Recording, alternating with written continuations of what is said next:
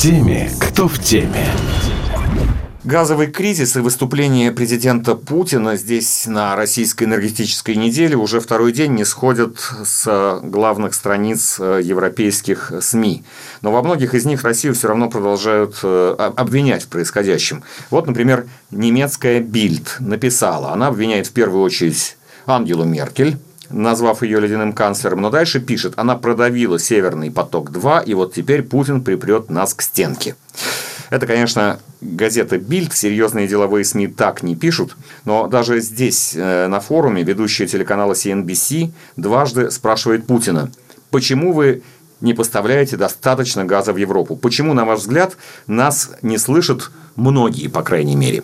Да, действительно, сегодня в Европе наблюдается необычная ситуация. Еще год назад или много лет назад никто не мог себе представить, что цены на газ могут достигать таких значение, как 1900 долларов за 1000 кубических метров газа которая была буквально там неделю назад. Сегодня, конечно, это пониже, но тем не менее все равно высокие цены. И это реакция рынка на ту ситуацию, которая происходит э, с точки зрения баланса спроса и предложения и ожиданий прохождения очередного осенне-зимнего периода. Здесь есть ряд и спекулятивных, естественно, факторов, когда трейдеры разгоняют цены, понимая, что на этом можно заработать. Потому что, на мой взгляд, цена, даже учитывая сегодняшние балансы, неадекватная.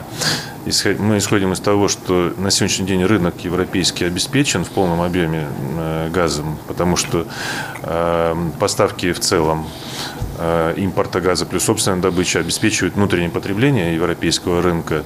При этом даже частично еще дополнительно газ закачивается в ПХГ. То есть дефицита никакого газа нет. Есть проблема, связанная с тем, что э, заполненность газовых хранилищ э, на минимальном уровне за последние 5 лет. То есть примерно 74% в то время как обычно ну, этот процент выше, 85-90%.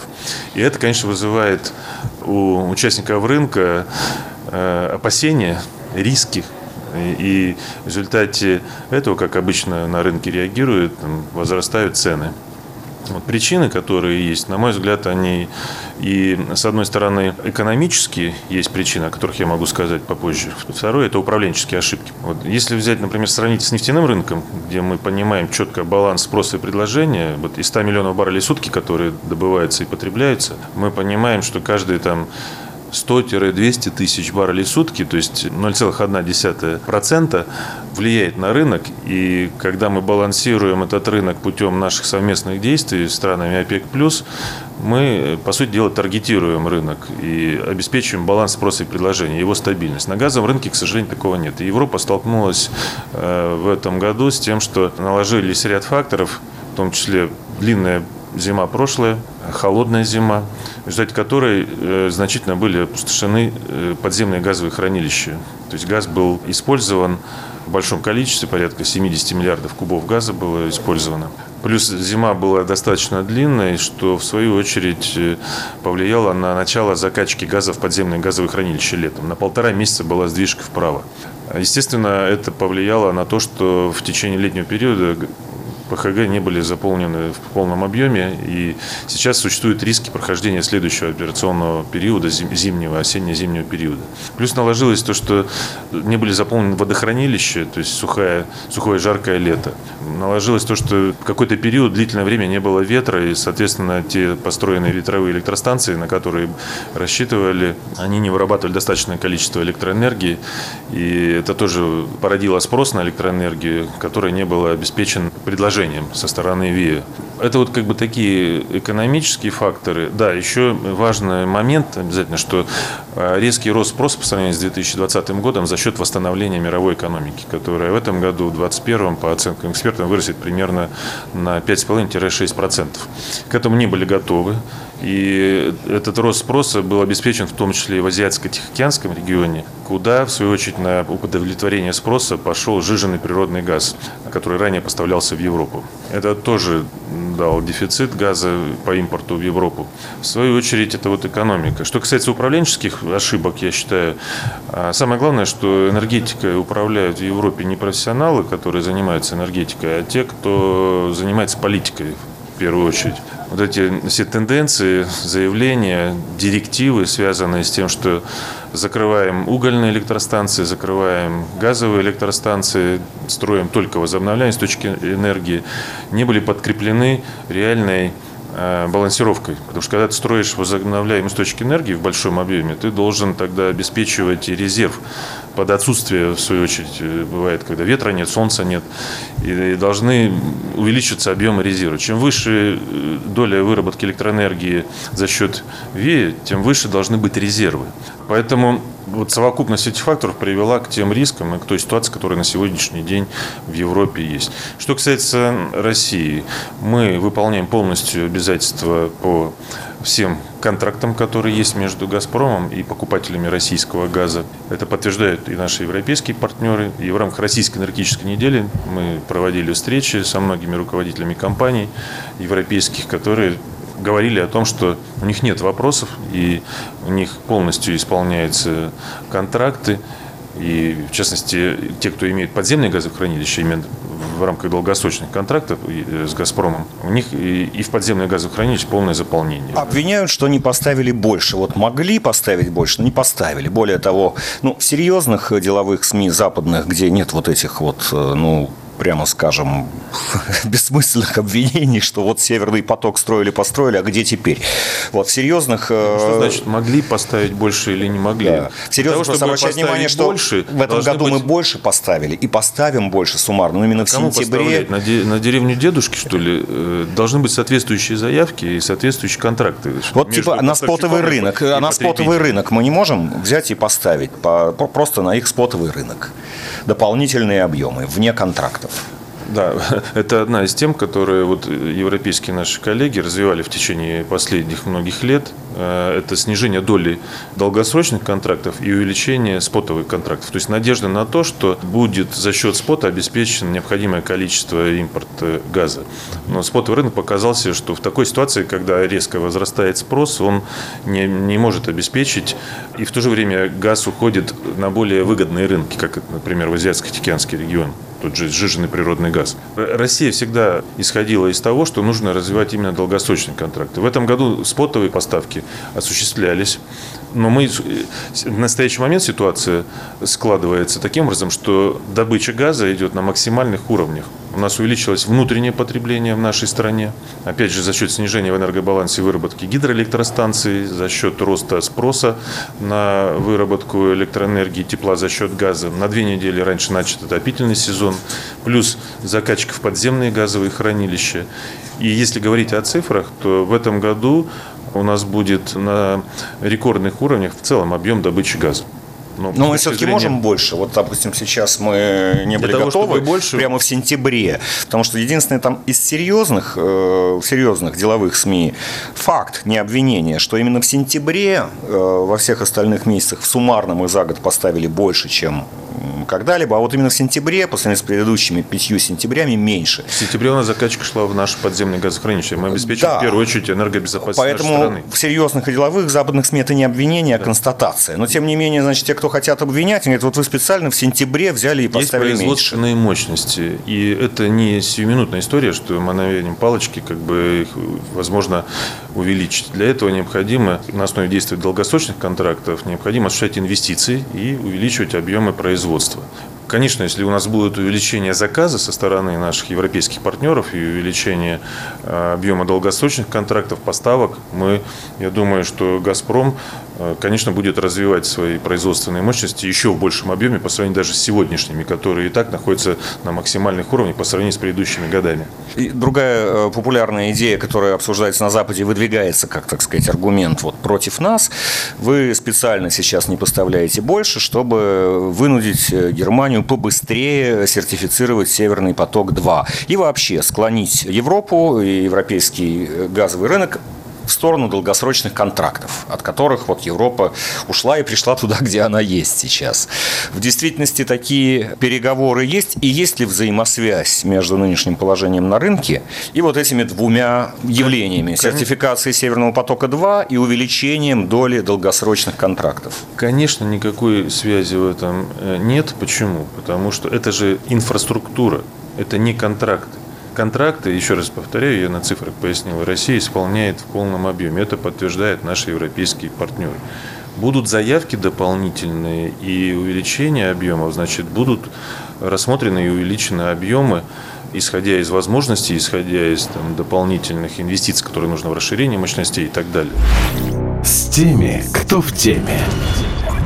Вы вместе с э, министром энергетики Саудовской Аравии, выступая здесь, и это тоже цитируется повсюду, привели ОПЕК э, как э, пример правильной организации рынка, что ОПЕК не допустила того хаоса на нефтяном рынке, который произошел на газовом. ОПЕК Эти... плюс. ОПЕК плюс, ОПЕК, извините, да, да, ОПЕК ОПЕК плюс, совершенно верно. Скажем так, эти оценки, они являются базой для каких-то инициатив, потому что когда-то шла речь в том числе и о газовом ОПЕК. Или это пока оценка, из которой никаких конкретных э, шагов, инициатив э, не просматривается, или просматриваются? Да, сегодня прозвучало, я не знаю, это насколько было, скажем так, серьезно, но действительно как сравнение вот нефтяного рынка с газовым прозвучало со стороны министра Саудовской Аравии э, предложение, давайте посмотрим, а вдруг на газовом рынке тоже было бы целесообразно координировать свою деятельность всех участников рынка по аналогии, как в рамках нефтяного рынка ОПЕК плюс это осуществляет. Вот. Конечно, это все надо смотреть, потому что это все-таки разные абсолютно рынки, начиная от потребителей, и заканчивая, как устроено производство и поставка таких энергетических ресурсов. Мне кажется, что это такая довольно-таки сложная работа, которую нужно провести, и насколько она в будущем может получить какое-то одобрение, ну, сегодня трудно прогнозировать. Поясню, да, там нефтяная отрасль в основном, где нефть употребляется? В основном в транспорте. Это львиная доля, больше 60%. И здесь, в принципе, рынок зависит от мобильности населения, от мобильности бизнеса. Зимой мобильность меньше, там припадает спрос, летом выше. Или, допустим, происходит локдауны, как вот э, связанные с распространением пандемии, спрос упал, рынок тоже провалился. Газовый э, рынок и газ, в принципе, э, направляется в большей степени не на транспорт, а на обеспечение выработки электроэнергии и на обеспечение выработки тепла в большей степени, там, больше половины. Потом идет на втором месте еще нефтегазы, э, химия, Химия. то есть э, получение из газа, химической продукции, угу. удобрений и так далее. А, поэтому здесь волатильность зависит от других абсолютно факторов. От погоды в первую Да. очередь. И от погоды, от э, потребности в электроэнергии. Плюс газ поставляется как по трубопроводам, так и в виде танкеров сжиженного природного газа на разные рынки. Поэтому сложнее, скорее всего, обеспечивать какую-то координацию. То есть это оценка правильной работы ОПЕК, а не, так сказать, взгляд на то, чтобы не перспективы переноса этой практики на газовый рынок, я так понимаю. Ну, я вообще сторонник рыночных подходов. Мне кажется, что все равно э, рыночные механизмы, если они правильно налажены и работают, и те люди, которые занимаются обеспечением и прогнозированием соответствующих ресурсов, они могут в рамках рыночных механизмов нивелировать те риски, которые мы видим сегодня на рынке. Что касается ОПЕК, то это тоже такая сейчас дискуссионная тема, потому что спрос на энергоносители всех видов очень резко вырос. В США, в том числе на государственном уровне, звучат призывы к ОПЕК плюс снять те ограничения, которые были выработаны. Э, Какая наша позиция на этот счет? Ну, мы знаем, что цены на нефть тоже растут и достигли высокого уровня. Возможно, как президент Путин сказал, когда его спросили, а может ли быть 100, он сказал, не исключаю. Знаете, мы этот вопрос обсуждали буквально неделю назад на заседании министерском ОПЕК+, где 24 страны обсуждали э, ситуацию на рынке, прогнозы и как нам действовать. У нас было принято решение, я напомню, э, в начале августа о том, что начиная с августа мы увеличиваем по 400 тысяч баррелей в этом году и в следующем году ежемесячно э, с возможностью в декабре месяце пересмотра этих параметров. Такое решение было принято. Поэтому у нас уже в течение августа, сентября и октября миллион двести дополнительно на рынок подано по сравнению с июлем. И это довольно такой большой объем. Плюс э, есть все-таки еще неопределенности на рынке, связанные с распространением дельта-штамма. Есть зимний период, когда спрос падает. Это, конечно, надо учитывать при балансировке рынка. Поэтому было принято решение сохранить пока те параметры, о которых мы договорились. Если ситуация будет действительно там, перегреваться, ну, естественно, мы будем э, иметь возможность, у нас ежемесячные встречи, корректировать те цифры, которые сейчас приняты. Но, по сути дела, нужно держать руку на пульсе и оперативно реагировать на ситуацию на рынке. А как вы думаете, вот эти высокие цены на энергоносители, что в принципе для России, безусловно, выгодно, во всяком случае, вот в данном текущем моменте, насколько долго они будут сохраняться? То есть понятно, что сейчас э, существует такая ситуация кризиса, роста потребления, плохой погоды, отсутствие ветра и прочее, прочее. Но как долго эти факторы будут оставаться? Это сложно спрогнозировать, потому что никто не мог спрогнозировать такие высокие цены. Я, честно говоря, считаю, что высокие цены – это тоже ну, плохо для производителей и поставщиков. Краткосрочно, да, эффект можно получить, дополнительную прибыль, но в долгосрочной перспективе это может приводить к негативным последствиям, связанным с тем, что и потребители переориентируются на другие, более конкурентные источники энергии, будут инвестировать в другие свои проекты. Эта волатильность просто, она, честно говоря, не очень хорошо влияет на производителей. Мне кажется, здесь должен всегда быть баланс интересов производителей и потребителей. Если нарушается этот баланс, кто-то страдает, или потребители, или производители в конечном итоге. Лучше, чтобы была волатильность меньше, тогда и более долгосрочные будут приниматься решения по инвестициям, которые будут более стабильные для отраслей.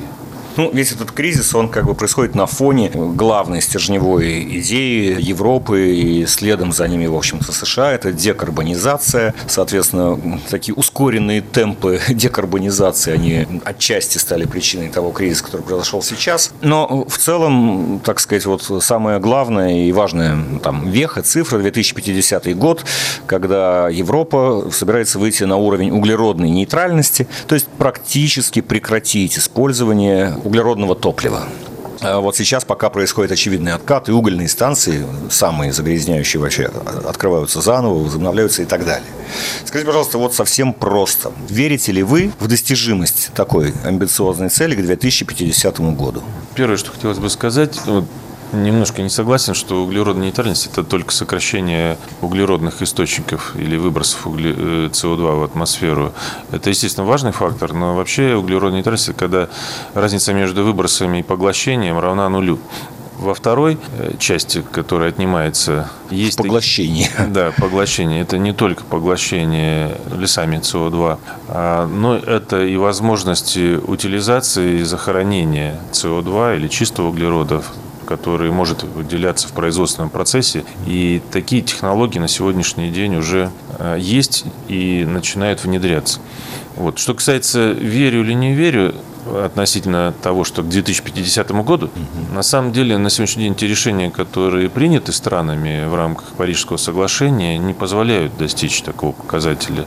И э, многие страны которые объявляют об этом, а это уже более 60 стран, не имеют до конца четкой программы достижения этих целей.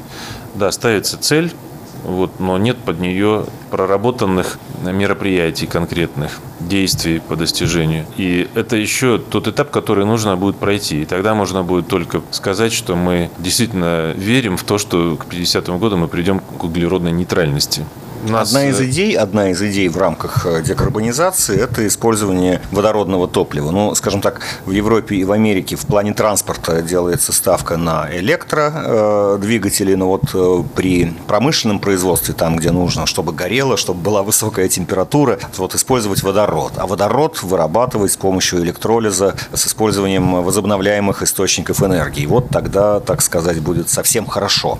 Но у нас есть свое, тоже свое направление, программа, как как создавать водородное топливо и где его можно будет использовать. Вот где мы в этом направлении сейчас? И на каких позициях и с какими идеями на этот, в общем-то, пока еще гипотетический рынок э, выходим? Он пока гипотетический. Ну, что касается водородной энергетики, это не новая история. У нас водород давно используется в промышленности, в основном на нефтеперерабатывающих заводах, либо при производстве химической продукции, удобрений и так далее. Сегодня в мире, если брать водород и аммиак, ну, то это тоже считается как бы водородно-энергетический угу. ресурс его соединения. В мире где-то 116 миллионов тонн на сегодняшний день уже используется. И рост потребление примерно 3-4% в год идет водорода. Когда говорят все о том, что вот сейчас нужно в энергетическом балансе значительно увеличить долю водорода как чистого источника энергии, это говорится в большей степени об увеличении объемов производства и потребления в таких отраслях, как транспорт, как жилищно-коммунальное хозяйство, промышленность и энергетика, с тем, чтобы снизить углеродный след за счет производства водорода из более чистых источников энергии за счет строительства возобновляемых источников энергии, солнечных ветряных генераций в больших объемах кластерами для производства так называемого зеленого водорода, электролиза воды. Об этом идет речь. Но на сегодняшний день это же новое, по сути дела, направление использования водорода. Он используется в основном сейчас, как я уже отметил, в определенных отраслях. А в таких отраслях, как энергетика, он практически не используется. В, в транспорте очень мало, только-только начинает зарождаться. Водоробусы у нас и скоро вот как, в Москве. И вот здесь говорят. возникает большая неопределенность по поводу того, как быстро будет развиваться спрос на этот водород. И вот этот процесс синхронизации производства и потребления водорода, он должен одновременно развиваться, как бы вот этот баланс быть. С теми, кто в теме. А мы какой водород? Сейчас же ведь делят водород на серый, голубой и зеленый. Вот самый зеленый, этот, который будет из воды выниматься водород, э, там не будет выбросов СО2, а электролиз, значит, с помощью электроэнергии, полученной чистым путем. Вот ну, такая смотрите, идеальная я, картинка. Я что... Вот тогда, значит, будет совершенно у нас чистый источник энергии. А мы можем из метана его добывать, затем утилизировать СО2, потому что это все будет, в общем-то, в замкнутом промышленном цикле. Это понятно, как на атомных станциях не совсем пока знаю как, но мы планируем на атомных станциях, но из воды ли или из чего на атомных станциях? Ну, в настоящий момент, как я уже пояснил, вот 116 миллионов тонн, которые в мире производятся, используются в производственных процессах промышленных, mm-hmm. в основном, естественно, это из метана делается водород в виде пиролиза, либо паровой конверсии. Это так называемый голубой водород и серый водород. Голубой – это когда еще и утилизируется СО2. Угу. В основном серый. Но сейчас меньше утилизируется. Это только задачи, которые поставлены. Что касается России, хочу сказать. Мы в данном случае являемся одним из лидеров мировых по технологиям, по науке. Наши ученые занимались еще 80-е годы. Если вы знаете, у нас экспериментальный самолет пассажирский был. Да, я помню, Ту-154. Да, да. Показывали в программе Поэтому «Время полета». Это... Этот у нас большой задел, большие конкурентные преимущества. Э, правительство сейчас приняло инициативу «Чистая э, энергетика», в рамках 42 инициатив, которые были э, разработаны по инициативе премьер-министра Мишустина Михаила Владимировича и одобрены президентом. Выделены даже деньги на разработку технологий, порядка 9 миллиардов рублей на ближайшие три года для того, чтобы субсидировать развитие новых технологий. И для нас это такая важная задача диверсификация нашей энергетики, помимо традиционной энергетики, развитие новых направлений. Вот водородная энергетика вошла в число новых направлений, которая в будущем должна стать основой нашего э, экспорта. Утверждена на уровне правительства концепция развития водородной энергетики, так называемая дорожная и дорожная карта, то есть план мероприятий. И на сегодняшний день это программа, которую мы должны реализовать с тем, чтобы, как я уже сказал, сделать задел себе через 10 лет. Ну и последний вопрос такой совершенно приземленный, как раз не из будущего, а прямо из настоящего. У нас сейчас высокие цены на нефть. У нас, э, благодаря бюджетному правилу, несмотря на высокие цены на нефть, все равно довольно заниженный курс рубля. И это всегда предпосылка для роста внутренних цен на бензин. Для этого придуман демпфирующий механизм.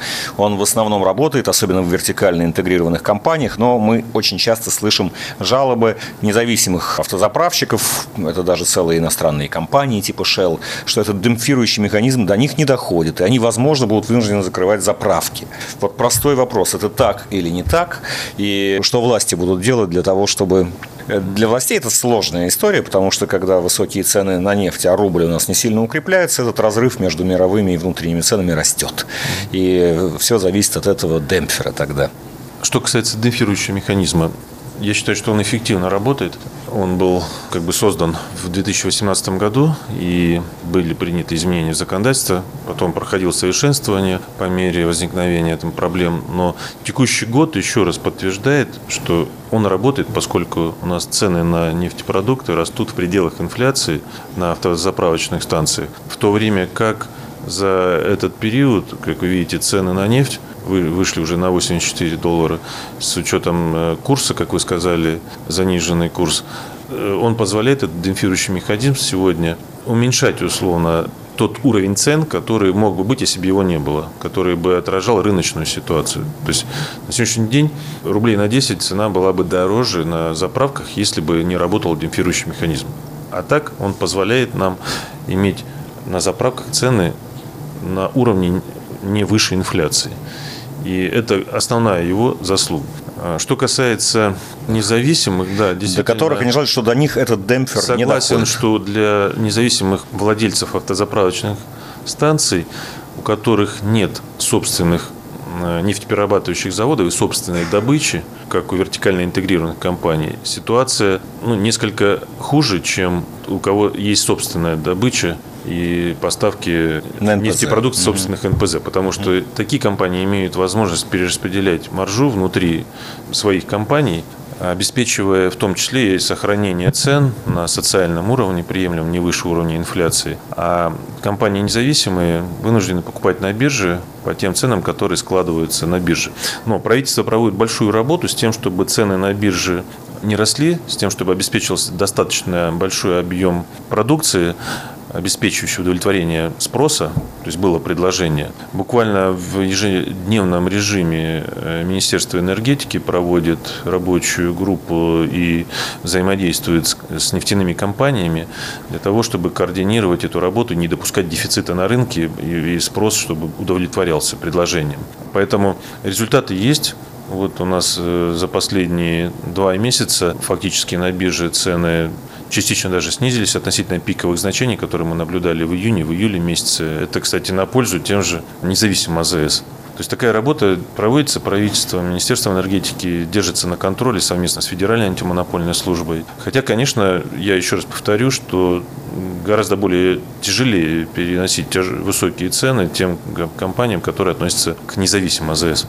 Но как бы правительство ставит своей задачей сохранить этот сегмент рынка, не допустить, чтобы они ушли с рынка, продали свои там колонки крупным компаниям. А за это будет как бы вестись какая-то борьба, чтобы для них создать также условия, чтобы на бирже они могли покупать по тем же ценам, что заправщики ну, э, считаю, крупных конечно, компа- интегрированных на, компаний. Конечно, на рынке должны быть не только заправки, принадлежащие крупным нефтяным компаниям, но и независимым.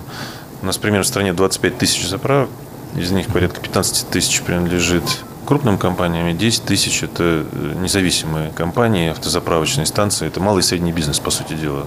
Ну и, соответственно, для малого и среднего бизнеса это большая часть э, рабочих мест. Второе, независимые заправки работают часто в тех э, удаленных населенных пунктах, которые не доходят крупные компании. Поэтому это, конечно, тот сегмент, который необходимо сохранять. Поэтому будем обязательно ситуацию не только мониторить, но и предпринимать меры, которые позволяли бы, чтобы этот рынок был сбалансирован и для независимых компаний. Спасибо. С теми, кто в теме.